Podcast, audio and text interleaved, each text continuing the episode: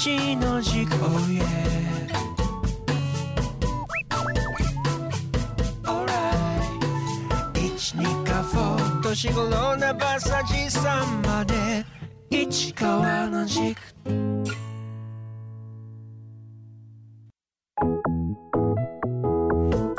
二河市長市川裕二が旧上郷小学校の3階の児童会室から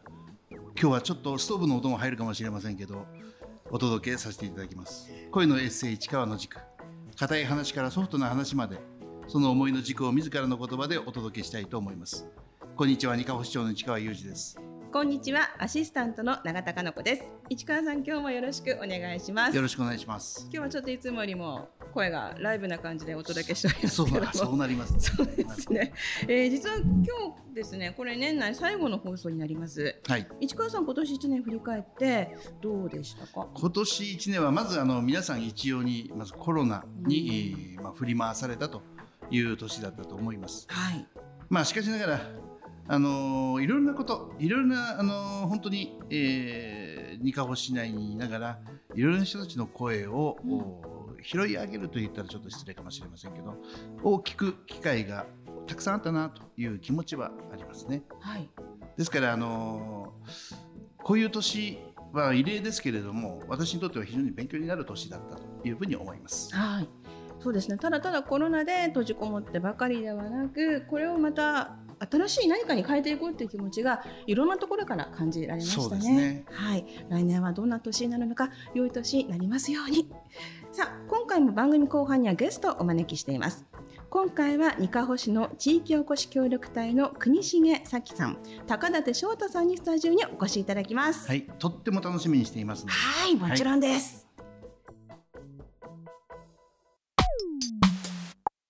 さて、このラジオでは、二カ保市の様々な施策について、市長自ら語っていただいています。今回はどんなテーマでしょうか？今回はですね、ちょっとあの小難しいんですが、あのー次回の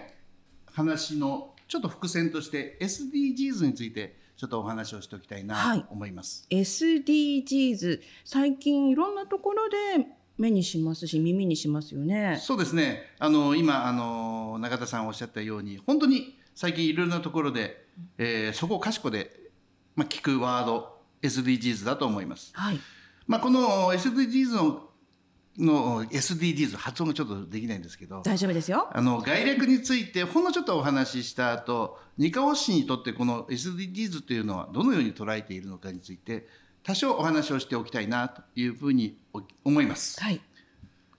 で、まず SDGs という言葉なんですが、まあ、アルファベットの S と D と G。で、その後ろに小文字の S をつけて SDGs と言います。まあ、英語で言うとめんどくさいので言いませんけど、日本語ではあ持続可能な開発目標という国連が、あの、2015年に採択して、まあ、世界中に存在する、ありとあらゆるところにある課題を世界が一丸となって解決していこうと。そのための目標として設定されたのが、この SDGs という内容です。はい。まあ、達達成目標としては、17のゴールと169のターゲットがあると言われておりまして、まあ、2030年までにそれを達成しようという内容です。そんなにたくさんあったんですね。はい。まあ、17のゴール、今ここから紹介しようと思ったんですが、ええあ皆さん自分で調べてください。で、この SDGs の概略についてなんですが、なんとなくそうだったんだなと思ってもらえればラッキーだなと思って、えー今日ちょっと話をさせていただこうと思います。では、日本でこの SDGs をどのように捉えているか、まず日本の、日本という、この器の中でどのように皆さん考えているのか、政府はですね、ということについて考えていきたいなと思いますが、まあ、当初この SDGs というのは、まあ、社会貢献の新たな指標だというふうに日本では捉えられていたと思います。だから最初の頃、正直日本の人たちってあんまり SDGs に SDGs に興味を抱く人が少なかった。2015年の段階ではですね。はい。ところがこれがあの急に、えー世の中に広まり始めたのはあのダボス会議ですね。ダボス会議で SDGs には12兆ドル、まあ、日本円にすれば約1200兆円以上の経済価値があって、3億8000万人の人々の新たな雇用を創出することができるという推計が公表された。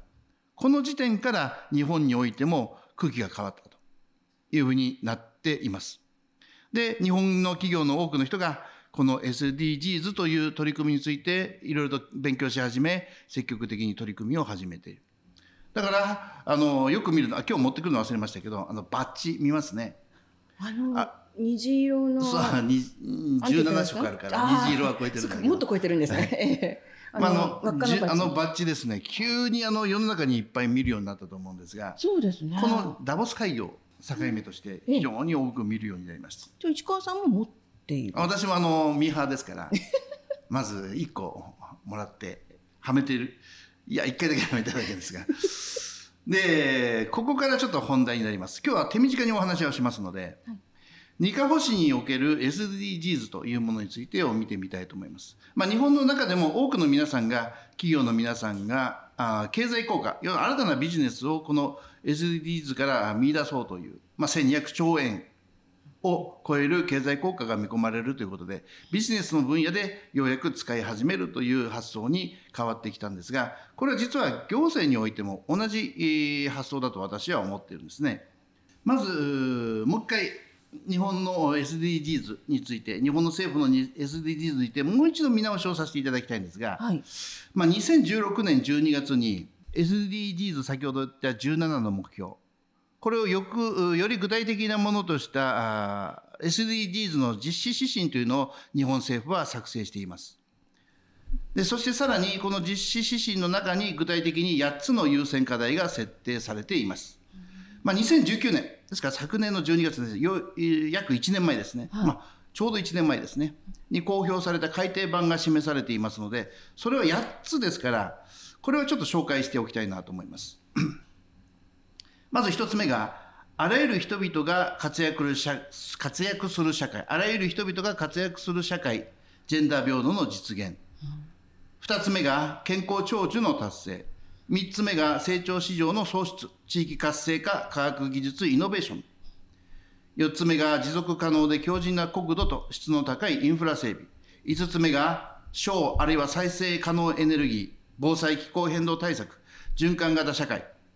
6つ目が生物多様性森林海洋等の環境保全。7つ目が平和と安全安心社会の実現。8つ目が SDGs 実施推進の体制と手段というような8つの課題優先課題となっています、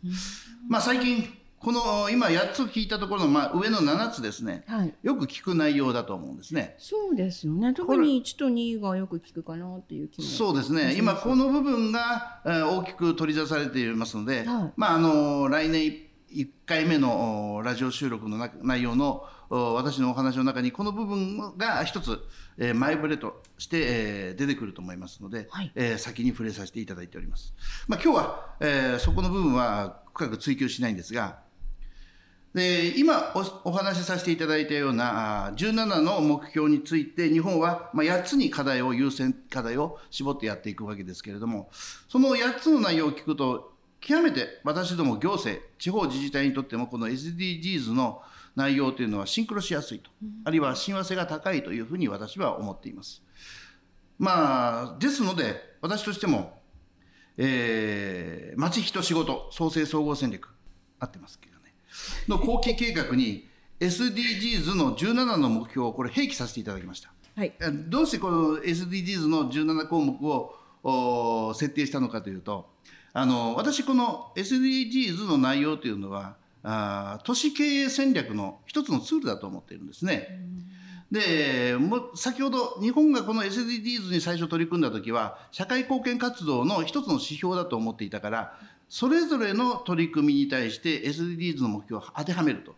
いうような、まあ、順番が言ってしまうと私逆の取り組みが日本ではち最初行われていたと。はい。しかしながらあの先ほどの経済効果があると言って企業があいろいろとこれを経営戦略の中に取り入れたということになるとその目標を達成するために事業を計画するという内容に今変わってきていると思っているんですね。ということは日本政府のみならず地方自治体においてもこれからの行政の取り組みはあるいは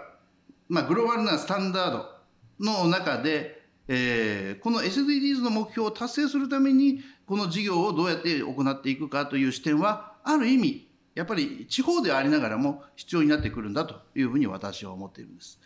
で例えばでそのどういうことですかという話になりますけれども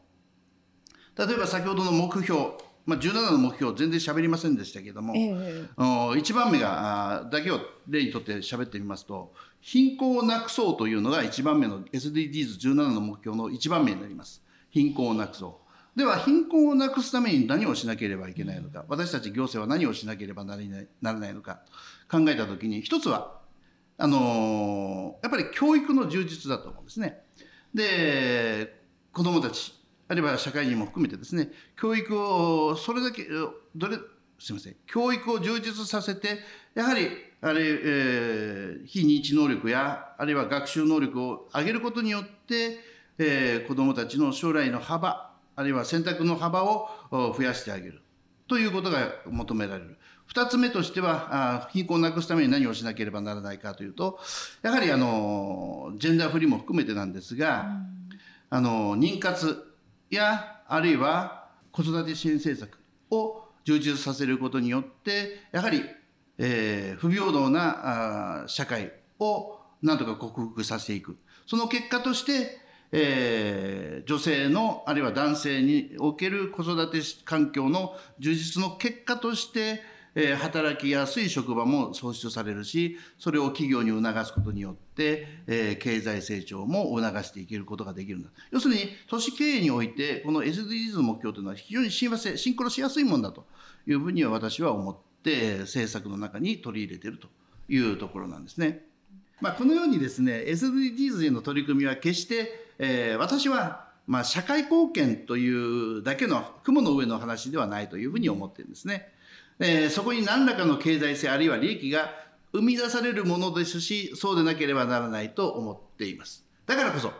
私は SDGs は都市経営のための戦略ツールだというふうに考えてこれを行政の、まあ、地方創生の総合戦略の中に、えー組み込んでいると。ただのお題目だけではないですよということをあ言いたかったというだけの話です。はい。ただこう SDGs っていう言葉がだいぶ身近になったなと思うんですけどもそれが実際に自分の生活にどれぐらい関わりがあるかっていうと私はあんまりちょっと関わってないような気がしてたんですよね。でも今の市川さんのお話を聞いてかなりダイレクトに関わってるじゃないかという気がしてまいりました。市川さん今日はありがとうございました。ありがとうございました。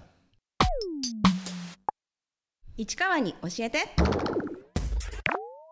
このコーナーでは毎回市川市長が気になっている事柄にまつわるゲストをお招きして直接お話を聞いてみることでいろいろと教わっております。さあ今回は二カ保市の地域おこし協力隊の国重咲さんと高舘翔太さんスタジオにお越しいただきました。国重さん高舘さんよろしくお願いします。よろしくお願いします。では初めにお二人を簡単にご紹介いたします。国重咲さんは京都府の出身です昨年の11月から協力隊として活動されています。高舘翔太さんは東京都のご出身です。今年の4月から協力隊として活動されています。すごく簡単にご紹介いたしましたけどもお二人は地域おこし協力隊としてこのラジオの収録をしているスタジオ一軸のある施設リカホの他に関わる業務をされているんですよね。改めてこのニカホの他にはどういう場所なのか教えていただけますか？じゃあまず国重さんからじゃあはい。お願いします、えっと、ニカホの他にってそろそろ皆さんも聞き慣れてきていただいたかなと思うんですけれど、はい。あの上から読んでも下から読んでも 解文になっていまして。でニカホの、まあ、他にということでニカホのいいところを他の地域にあの発信していくとともに他の地域からも学んであの一緒に良くなっていこうよっていうあの名前になっています。で今はあの旧上郷小学校っていうあの久方町の上郷地域にある廃校になった小学校をリノベーションしてニカホの情報発信の拠点とかコミュニティ作りのあの場所になっていけばいいなということで活動しています。はい、えー現在そのリノベーションの真っ最中ということなんですが具体的にはどんな風に生まれ変わるんでしょうか？高舘さんお願いします。はい、えっと、今年度の、えーリノベーションを進めた場所として各階のトイレをまずリノベーションを進めてきました、はい。えーもともと小学生用に作られていたトイレだったのでこう高いなんでしょう高さが低めの仕切りがあって中が見えるようなサイズ感で作られていたんですけどその壁とかをこう業者の方にあのまず取ってもらってそれでこう簡単な1枚板だけこう設置してもらったんですね。であの最低限のところだけ業者の方にお願いしてでそこのからはデザインとか内装とかは自分たちでやっていくというようなスタイルを取ってきました。えーそれからもちろんですねあの収録をしていますスタジオ一軸ですとか、まあ、あとはこれから取り組んでいく場所として1階のエントランスですとかそれからあとは入り口部分にこういろいろ家具を作っていったりとかそういったこともけあの計画しております。はい。いつもはこの放送も1階の元放送室を改修したスタジオ一軸からお送りしてるんですが、はい今日はあのリノベーションの関係でそうですね。はい。なぜか3階におります。はい、いつもとちょっと声の響きが違います。引き続きよろしくお願いいたします。今お話ありました。えー最低限のところはまず業者さんにお願いして、はいあとは自分たちでやっている、はいということなんですけど、こちらのお話もうちょっと詳しくお願いできますか？はい。とですね、あのー関西の方で活躍しておりますリノベーションを、えープロ集団といいますか、えーのチームクラプトンという皆さんがいらっしゃいまして、はいえっと、その、えー方々を、えー先生としてお招きしてリノベーションを一緒に進めています。でチームクラプトンの皆さんはやり方のところから一緒に考えていく。でやり方を教わって、えーや基本的に進めていくのは、えっと、依頼をした人が中心になって進めていくというスタイルを取られているんですね。はい。それでえー私たちは、えーまずこうコンセプトのところから一緒にクラプトンの皆さんと相談をしながら、えーそれで、えー一緒に進めているようなスタイルでやっています。あの時々こうワークショップのお知らせがありますけどもああやって皆さんの募集をしてみんなの力を借りてそれ Do It Together でしたっけ？そうなんです。はい、はい。DIT で頑張ってらっしゃるんですよね、は私も一回やってみたいなと思ってるんですけどもなかなかタイミングが合わなくて非常に残念ですが今後もまだ予定はあるんですか？ぜひもういつでも来てください いつでも。連絡もらえればいつでも一緒にやりましょう。よろしくお願いいたします。教えてください。市川さんは参加したことありますか？私ないです。あじゃあじゃあ今度一緒に市長もぜひお待ちしております。娘さんと一緒にぜひ いいこと言うね。ぜひ一緒に参加しましょう。はい。そしてお二人はこのスタジオ一軸で番組制作などもされているんですよね。あのインターネットラジオ以外にも研究放送にも出てらっしゃる。あそうですね、えっと ABS の秋田放送の方でえっとニカホのほかにラジオという名前であのニカホの魅力をあの発信しようということで、はい。土曜日の朝4分間の番組をさせていただいております。はい。それをもうこのスタジオ一軸で作っている。そうですね、ええ。あの自分で録音して一人コツコツと録音して 編集してあの上げていただいてます。すごい。反響とかされますか？あそうですね。最近あの町の方々ええ。で今まで会ったことなかった方に名前言うと「あなたラジオで話してるよね」みたいな。たまに「アナウンサーでしょ」とか言われるんですけど。あそれはもう全力で否定してるんですけど。でもあの「ニカホって聞こえてきたからよく聞いてみたら上郷小学校だって言うから」ってあのすごい喜んでくださる地元の方の声を聞くとすごく嬉しいですね。反響があるとやりがい出ますよね。ね。ええその他にそのあなたのお番ですという番組をここからまたお送りしていると思うんですが、確かこの番組の1回目のパーソナリティが、あそうですね、ええ。あの先ほど話していた高舘翔太くんでした。ええ。はい。高田さんなんかすごくご趣味にこだわりが、あ、そうなんです。ええ。あのサンリオが大変好きでして、ええ。今日もちょっと緊張してるんで、あのむにぐるみっていうのを持ってきたんですけど、あのこれをこのポチャッコのぬいぐるみをこうムニムニしてちょっとリラックスしようと思って、はい。サンリオは私もあの生まれた時から大好きですね。あ本当ですありがとうございます今のもそうです。生まれてその後にできたの。私の方がお姉さんですサンリオよりも。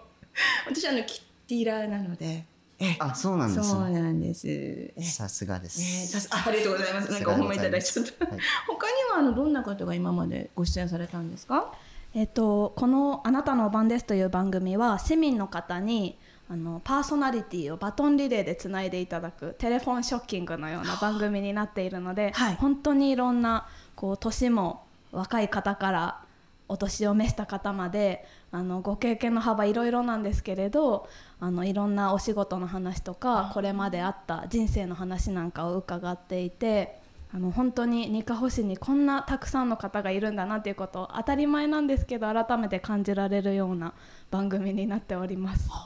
長さは何分ぐらい？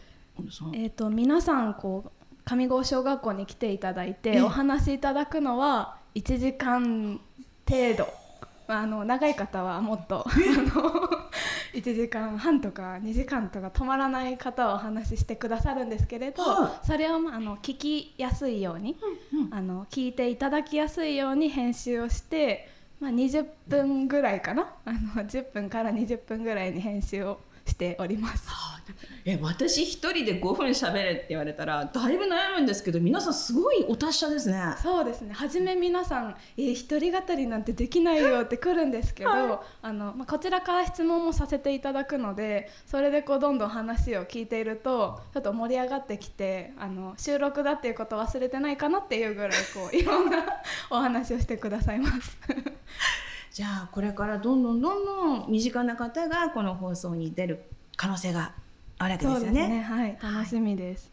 近々何かこちらで開催されるイベントがあるそうなんですが、はい、えっと1月の31日に、はい。えっとあなたのお番ですグランプリというものを開催します。おおグランプリ。はい、どんな内容ですか、はい、えっと、あなたのお番ですはこれまで、と、27名の方にあの2020年度2020年かあの出演いただいたんですけれどその方たちの中からこう聞いてくださった方たちの反響とかで、まあ、再生回数とかあの総合的に判断してあのどれが一番いいとか悪いとかではなくて誰が一番おばんですだったかということをあの発表する機会として、あの初めての試みで設けたんですけれど、ええええ。あのこの開催の目的としてはもっとたくさんの方にこの「あなたのお番です」という番組を聞いていただきたいなということであの投票をしてあのどの人が一番こうお番ですだと思うかっていうこともできるのであのそれを使ってあのもっとたくさんの方に広まっていけばいいなと思っています。誰が一番おばんですだったかという ちょっとわけのわからないところの話がありますがなんとニュアンスは伝わりました。ええあの多分のど自慢のチャンピオン大会みたいな感じなのかなっていう。思うんですけども、たくさんの方に聞いて、投票もしていただきたいと思います。お願いします市川さんからお二人に聞いてみたいこと何かないですか？そうですねラジオ収録とか、まあ、いろいろな人にお会いしていろいろな方とお話をする機会多分あのー、二カ保市に在住している、まあ、地元の人たちよりも多くの人たちに関わってきてくれているのかなというふうに思います。あのそこで思うんですが、まあ、二カ保市に在住されている方以外でも例えばですよあの有料本庄市とかあるいは湯沢町とかいう方々ともちょっと会話してみるのも面白いんじゃないかなというふうに思ったりもするんだけども、まあ、あの皆さんはここに来られてあお二人はですねここに来られて今三河市というものを外から見た人たちとしているんだけどもさらにその近隣の人たちの声もぜひ拾い上げていってもらいたいなというふうに思いますがまずは そうだね市内の人たちいろんな人とお話しして、えーいろんな魅力を引き出していただきたいなと思います。質問じゃないんだけどもあのお二人がやってることについてはいろいろと私も聞いているので、はい。あ面白いことやってるなと思ってあのとても楽しくう楽しみにしてそのこの成果というものはないんだろうけども何,、まあ、何ヶ月後か何年後かに皆さんのやってたことが、えーきっと私は広がっていくんだろうなというふうに思ってすごい期待をしているんです。まあ、あの引き続き頑張ってもらいたいなと思いますしあのムニュムニュを触りながら 真顔で触りながらこれ気持ちいいんですっていうのあのちょっと引くな。聞かないよ。もう気持ちわかりますよね。可愛いものを見ると心がこう和むじゃないですか。また触らせてもらってる。実は気に入ったのではないでしょうか。これキャラクターの？これ。ポチャッコって言いますね。なんかどことなく似てるような気がするんですけど。どっちにですかあいや市長とポチャッコ。はい次実際にどうなんでしょうか？ニカホ市以外の方ともお話をする機会ってかなりありますか？ああります。あります？はい。えどんな時に？あのワークショップの機会で、えっと、私たちのリノベーションワークショップはあの皆さんに向けてニカホ市民以外の方にも、あええご参加していただけるようなあ形にしているんですけどもあの山形の鶴岡から来ていただいたりとかうん湯沢から来ていただいたりとかそれから、まああね、秋田市から来ていただいたりとかそれからもちろん由利本荘から来ていただいたりとか本当にたくさんの各地からあー来ていただいて参加していただいているような状態です。はいあじゃあこの施設に関わることでさらにいろんな輪が広がっていく感じなんですね。実際にこの町に関わってお二人はどのように感じてるんでしょうか？国重さんからまずはお願いします。そうですね。私もこう1年二カ保市に来て期間が経過したんですけれど、はい。あのいろんな方と出会う中でまたその方の集まりなんか仲間内の集まりなんかに呼んでいただく機会も増えてきてあのそこで本当にちっちゃい子供からおじいちゃんおばあちゃんまで一緒に集まってご飯をワイワイ食べてる様子を見ているとなんか本当にいい風景だなって思うしでその人たちが言うのってあのここには何もないかもしれないけどだったら楽しいことは自分たちで作ったらいいんだっていうふうにおっしゃっていてなんかその考え方もすごく素敵だなと思うしそんな場にあの私のようなあのよそ者を入れてくださる皆さんの器の広さにも本当にあの痛み入るというかあの何かしら少しでも恩返しができたらいいなと思うばかりです。素敵なお話ありがとうございます。高舘さんはどうですか？4月からということですけども。はい。この町に来てどんな風に思ってますか？そうですね。あの二カ保市の皆さんはあの他の場所に比べるとあの結構自分の町を誇りに思っている方が多いなっていう風な印象があります。あの山と海のこの素敵なロケーションを気に入ってそれをあの気に入っているっていうことを素直に伝えてくれ伝える方がすごく多いなっていうふうに感じています。あのそれで来てねただ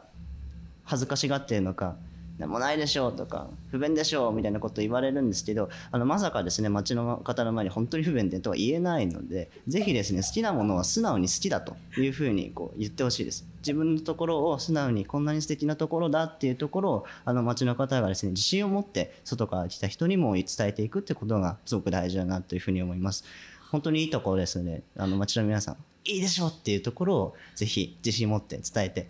不便とかねそういうことはまああのいいですから、はい、ぜひ自信を持って好きなものを好きと伝えていってほしいなというふうに思います。はい、力強い励ましをいただきましてありがとうございます。市川さん、いい方々に来ていただきましたね。そうですね。ええいつまでもいていただきたいですね。はい。ということで今回は二カ保市の地域おこし協力隊の国重咲さん、高舘翔太さんにお話を伺いました。ありがとうございました。ありがとうございました。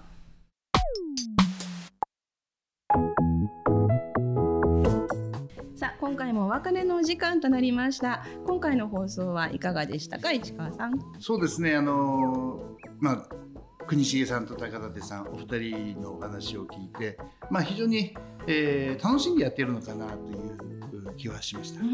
えーお二人まだ若い本当に若いお二人があー二カ保市内を縦横無尽に、えーまあ、走り回りながらいろんな人とお話をしていただいてあるいは、えーなんか人の家に、えーずかずか上がっていって、えーご飯まで食べてるなんていう話を聞いて、えーまあ、そういう生活もあるのかなというふうに思いますがいいんです。お人柄なんです。お二人のな。るほどなるほど大丈夫です。あとはもう一つあの、うん、オバンデス・オブ・ザ・イヤーってなんだろうなっていう、それって何？っていう、一番のオバンデスって何っていう、このね、コンセプトがわからない。逆に惹かれますね。あの興味が。うん、じゃあ誰が選ばれるんだろう？ということで皆さんにも大いに聞いていただきたい。はい、よろしくお願いいたします。ます。市川の軸は iTunes や Spotify のポッドキャストからもダウンロードできますのでお聞き逃しないようにぜひフォローしてくださいそしてこの番組では市川市長に聞いてみたいという質問を募集しております。メールの件名に市川市長に聞いてみたいことと書いてお寄せください。ラジオネームとお住まいのご記入もお忘れなくお願いします。メールアドレスはすべて小文字で studio 数字で129スタジオ一軸アットマークニカホのほかにドットコム。ご質問ホームページでも受け付けています。すべてひらがなでニカホのほかにで検索してみてください。それでは皆様今回の放送が今年最後の放送となりますので、えー、一言素敵なお年をお迎えください。お送りしたのは市川裕二と永田香の子でした。またね